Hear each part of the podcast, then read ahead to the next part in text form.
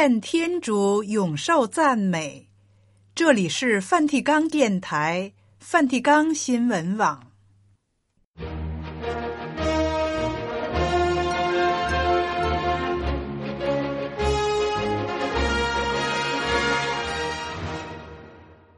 听众朋友好，今天是一月二十九日，星期一，教会纪念圣颜会士圣弗若瑟神父。在今天的节目时间里，先为您报道新闻时事、圣座活动和普世教文，然后播送圣史马窦的福音。节目介绍完了，先请您收听新闻报道。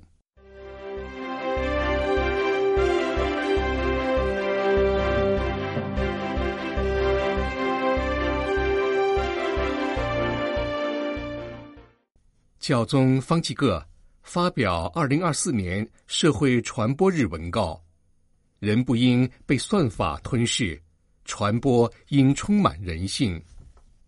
罗尔神父的见证，囚禁在沙漠的岁月，教宗的广播给予我极大的安慰。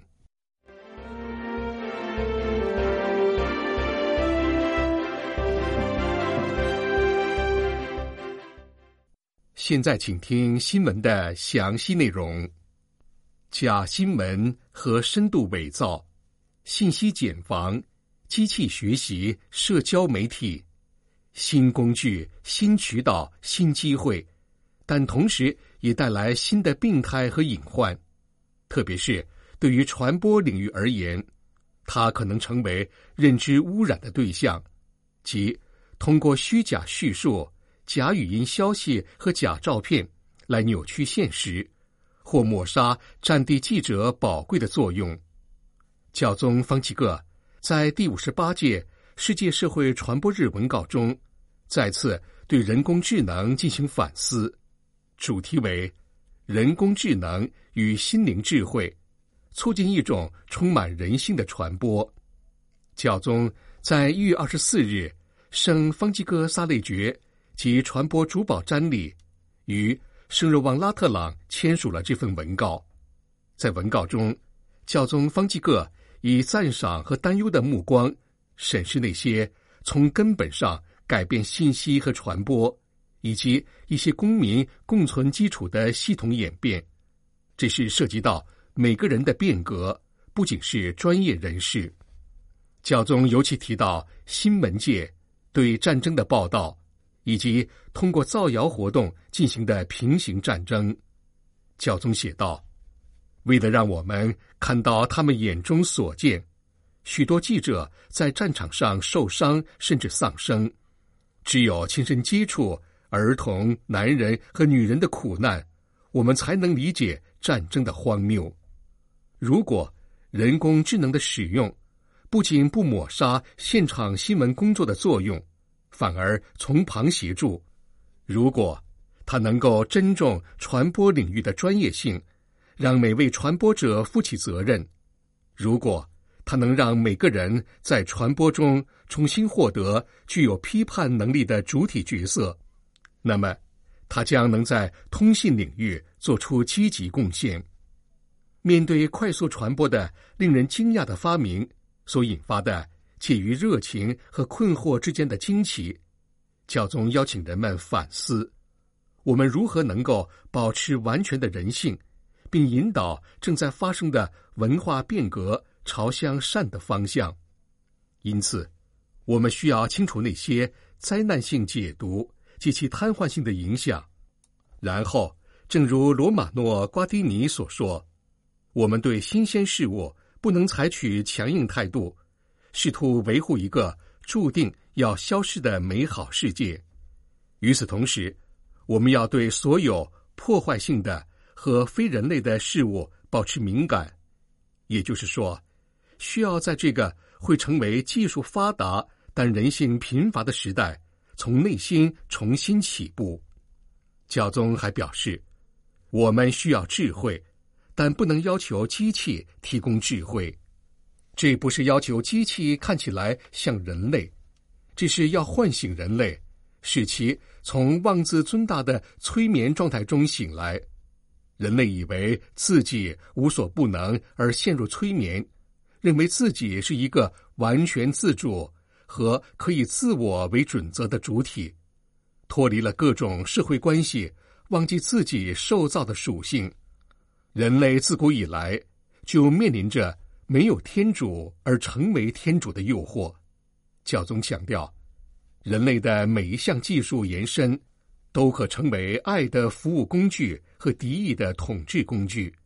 人工智能系统可以帮助人类摆脱无知，促进不同民族和世代间的信息交流。然而，他们也能成为认知污染的工具，即那些利用深度伪造的假新闻，比如创造和传播看似真实却是虚假的图像。或是利用某人的声音说一些此人从未说过的话，教宗告诫说：当这种模拟扭曲了与他人和现实的关系时，就会变得邪恶。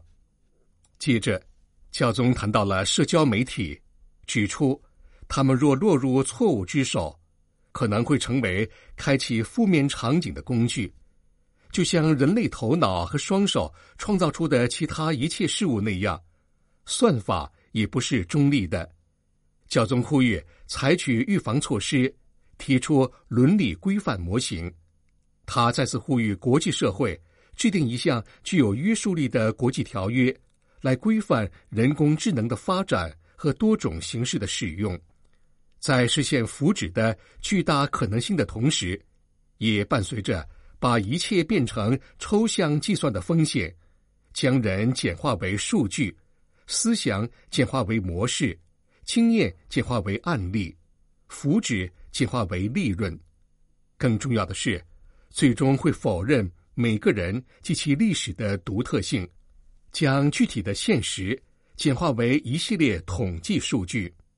教宗接着表示，数字革命可以使我们更加自由。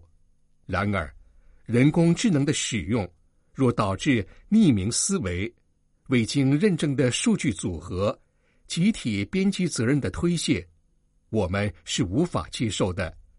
大数据对现实的描述可能损害我们自己的人性，这就引出了一系列思考现在和未来的问题，也是整篇文告的核心要点：如何保护通信和信息领域工作者的专业性和尊严，以及全世界用户的尊严。如何保证平台间的协同工作？如何确保开发数字平台的公司与传统媒体出版商一样，对其传播的内容和从中获利负责？如何使基于算法的索引和反索引及搜索引擎的标准更加透明？因为这些算法能够突出或抹去人们和观点、经历和文化。教宗继续问道。如何保证信息过程的透明度？如何明确作者身份并追溯信息来源，防止其披上匿名的外衣？如何明确显示一张图片或视频是记录事件还是模拟事件？如何防止信息来源被简化为单一的算法化的思想？我们又该如何营造一个保持多元化？和体现现实复杂性的环境，如何才能使这一功能强大、价格昂贵、能耗极高的工具具有可持续性？如何让发展中国家也能使用它？教宗方济各强调，从这些问题的答案中，我们将能了解人工智能最终是否会在信息优势的基础上建立新的等级制度。产生新形式的剥削和不平等，还是人工智能会带来更多的平等，促进正确的信息传播和对时代转变的更深刻的认识？一方面是新奴役的阴影，另一方面是获得自由；一方面是少数人有可能左右所有人的思想，另一方面是所有人都有可能参与思想的发展。答案还没有写出来，取决于我们自己，是被算法吞噬，还是用自由滋养自己的心灵，这由人类来决定。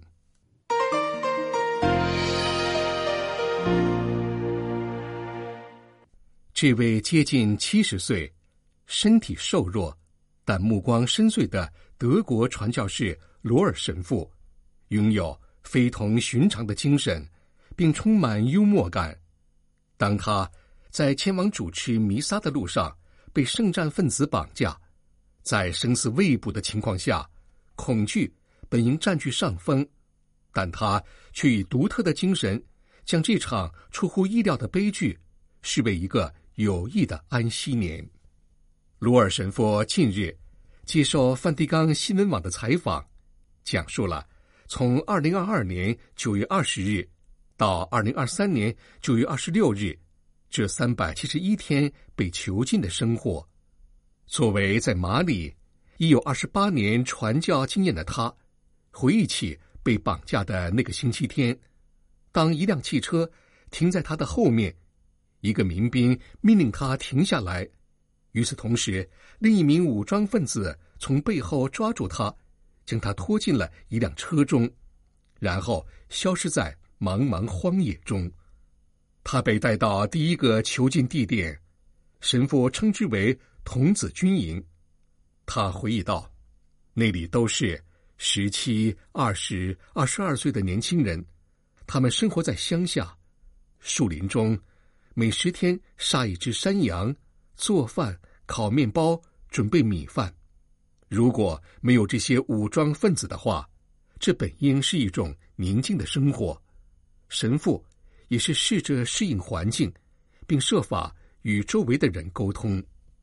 在第一天晚上，他们就剥夺了罗尔神父所有的衣物，之后给了神父一件印有“我爱我的君王”字样的毛衣。那天正是基督君王节，神父热情地感谢了那位武装分子，因为对神父来说，再没有比这更合适的毛衣了。失去了所有，才会珍惜现在所拥有的。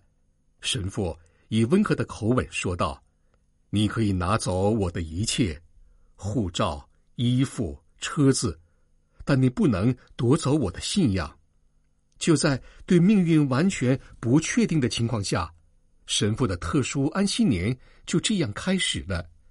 神父会利用更多的时间祈祷，以防止自己成为圣保罗宗徒所说的“失声的伯”。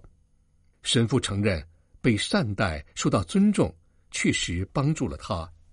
关于罗尔神父的事迹，与马卡利神父所经历的惊人的相似，后者。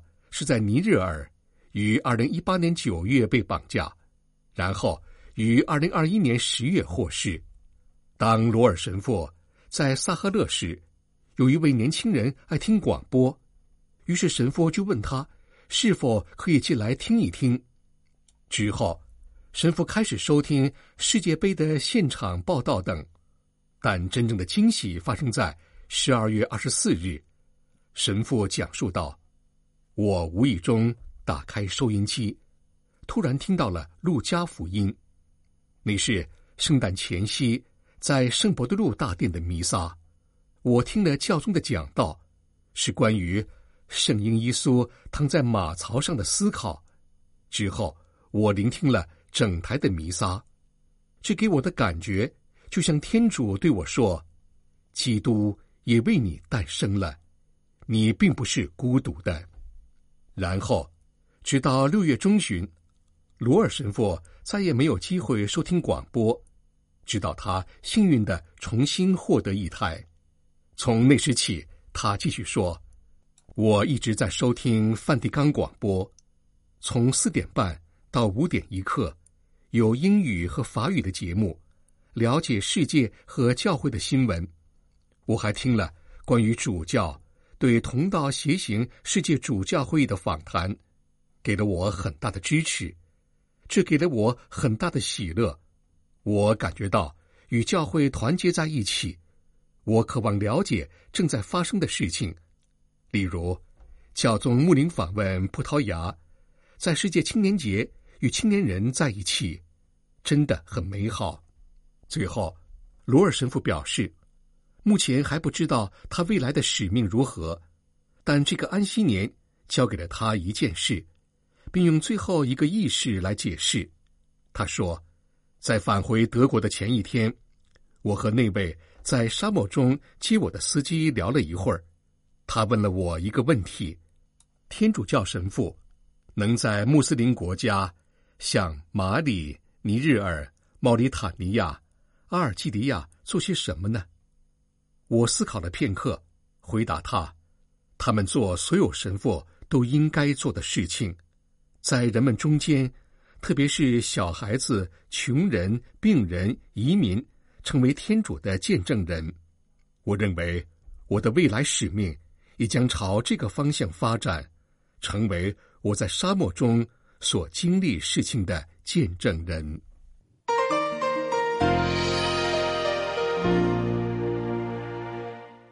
新闻报道播送完了，这里是梵蒂冈电台梵蒂冈新闻网。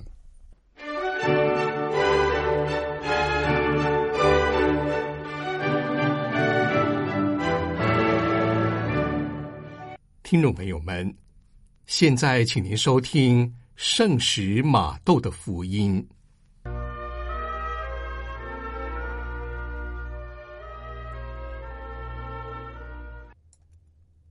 学生不能超越老师，仆人也不能大过主人。学生和老师一样，仆人和主人一样，也就算了。耶稣曾引用这句谚语。来描写十二宗徒和他之间的关系，他也是根据这样的关系，吩咐宗徒们要像他一样，周游各城各村，宣讲天国的福音，治好一切疾病，在以色列人当中寻找迷失的羊。他甚至告诉他们，他们也要像他一样遭受迫害。他曾给宗徒们订立几条传教简则，现在他也教给他们几个应付迫害的方法。在今天的圣史马窦的福音节目中，我们谈谈耶稣预言宗徒将受迫害。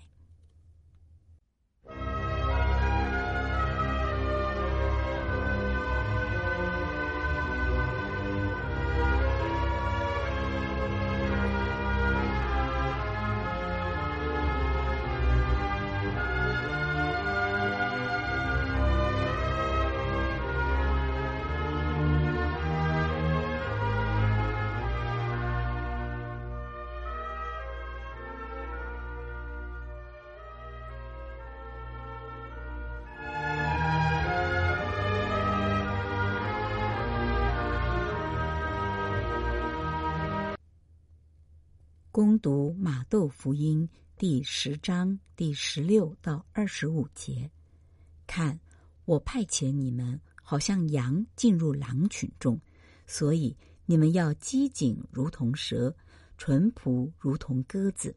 你们要提防世人，因为他们要把你们交给公议会，要在他们的会堂里鞭打你们，并且你们要为我的缘故。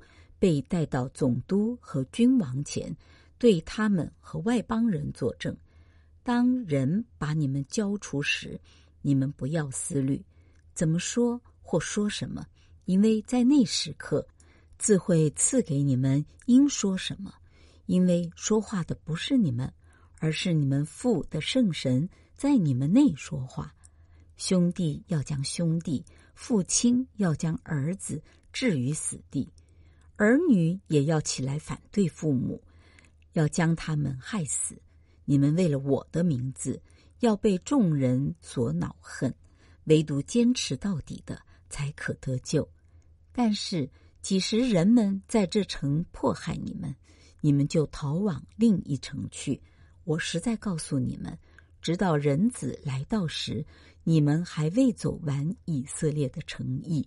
没有徒弟胜过师傅的。也没有仆人胜过他主人的，徒弟能如他的师傅一样，仆人能如他的主人一样，也就够了。若人们称家主为贝尔泽布，对他的家人更该怎样呢？羊、狼、蛇、鸽子，这些都是耶稣时代的犹太人很熟悉的动物。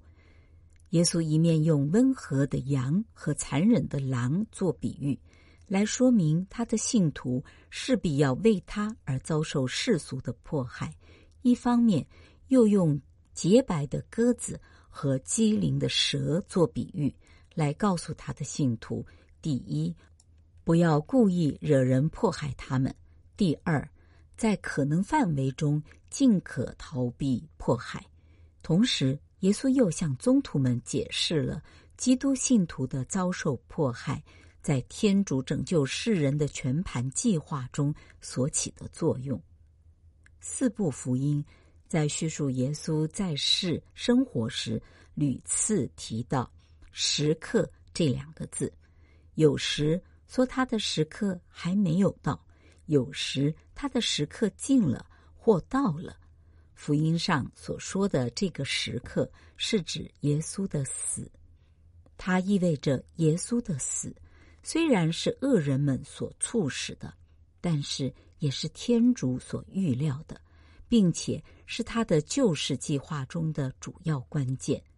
基督信徒遭受迫害也是这样，所以耶稣向宗徒们说：“当你们被盘问时，不要担心怎样答辩。”到了适当的时刻，自有当说的话，因为那时说话的不是你们，乃是你们的父的圣神借着你们说话。宗徒和后世的基督信徒大都是普通家庭出身，没有显赫的社会地位，单靠他们的才智和口舌，福音是不会传播得很广的。社会中的上层阶级。可能不会知道他们的存在，在世俗对他们的敌视和加给他们的迫害，把他们带到长官和君王面前，叫他们在法庭和广大的人民中间为基督做见证。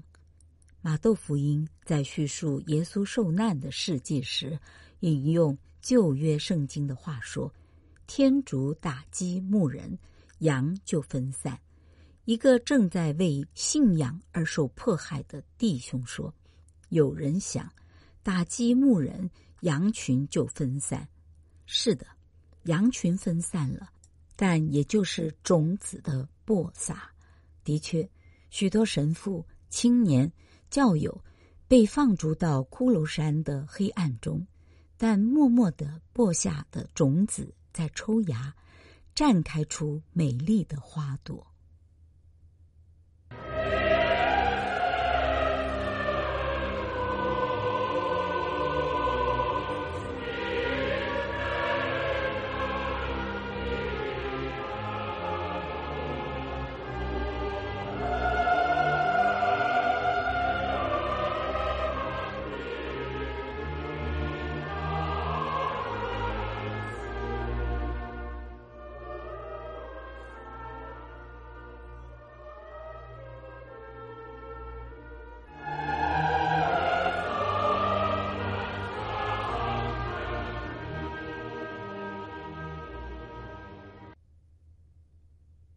圣使马窦除了概要的说明耶稣严厉要求门徒应鞭策自己之外，还告诉传教人要面对外界的危险，他们可能会被交给当地犹太领袖的公议会以及罗马官员或黑洛德王，他们也许会遭受鞭打，并被众人所恼恨。最可怕的是自己的家人。或放弃信仰的基督团体成员、兄弟和姊妹，可能向当局公开检举他们。门徒面对上述这些危险的情况，要做出反应。在他们外出从事宣讲事工时，首先必须牢记在心，自己在传递讯息，是传递墨西亚王国平安讯息的人。当这样的境况来到，就如豺狼与羔羊共处。天主要恢复万物原有秩序之时，即便如此，他们对敌人仍不可过于天真，要尽可能避免受到迫害。当传道人被带至当局之前，他们可以依靠圣神赐给恩宠而说出做见证的话。他们要坚持到底。这里的“坚持到底”应该是指末世人子的来临，而不是指他们最后的殉难。关于迫害，请重温先前讲的山中圣训的相关教导。基督的传道者在面对这些苦难时，不应感到意外，因为他们是在跟随他们老师的脚步。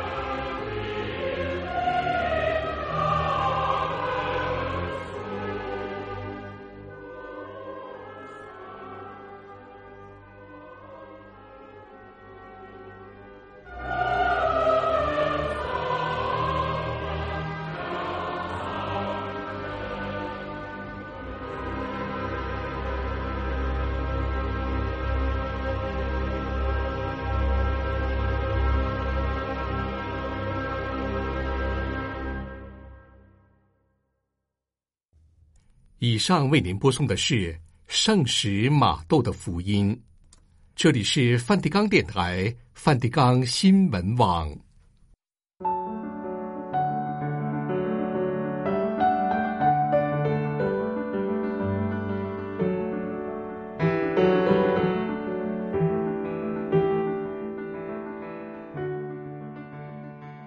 吾主上主带着威能来到。你们要向上主高唱新歌，普世大地要向上主咏唱。你们要向上主歌唱，赞美他的圣名，日复一日，不断宣扬他的救恩，在列邦中传述他的光荣，在万民中宣扬他的奇能。他稳定了寰宇，不再动荡，以正义公允审判万邦。苍天和大地要欢欣鼓舞，海洋中的一切要踊跃欢腾，原野中的一切都要雀跃，森林中的树木也要舞蹈，因为上主已经驾临。他来审判乾坤，按正义审判普世，以信实对待万民。无主上柱带着威能来到。